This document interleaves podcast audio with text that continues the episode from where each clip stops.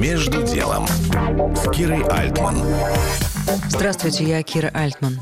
Продолжаю говорить о том, как мы живем каждый день после 24 февраля. Встретились с Варварой Холиной, персональным финансовым советником. Сидели в кафе, где почти не было людей, но музыка не унималась. Прошу за нее прощения. У вас, уважаемые слушатели. Я живу так же, как и до 24 февраля. То есть ничего не поменялось? Ну, какие-то вещи скорректировались, скажем так, но глобально каких-то перемен не произошло. И в эмоциональном плане, в каком-то распорядке моего дня точно так же, как и до.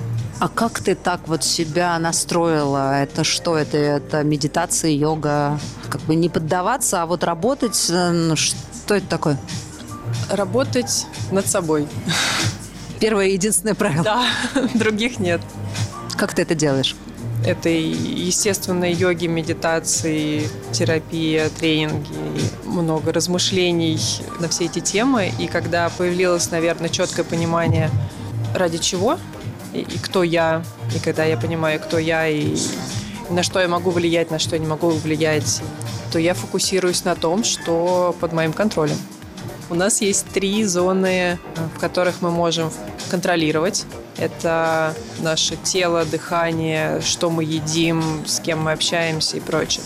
Есть вещи, на которые можем влиять. Это наше окружение. Мы не можем их контролировать, но мы можем повлиять на их состояние, в том числе своим состоянием. Если мы спокойны, спокойствие, оно распространяется на окружающих.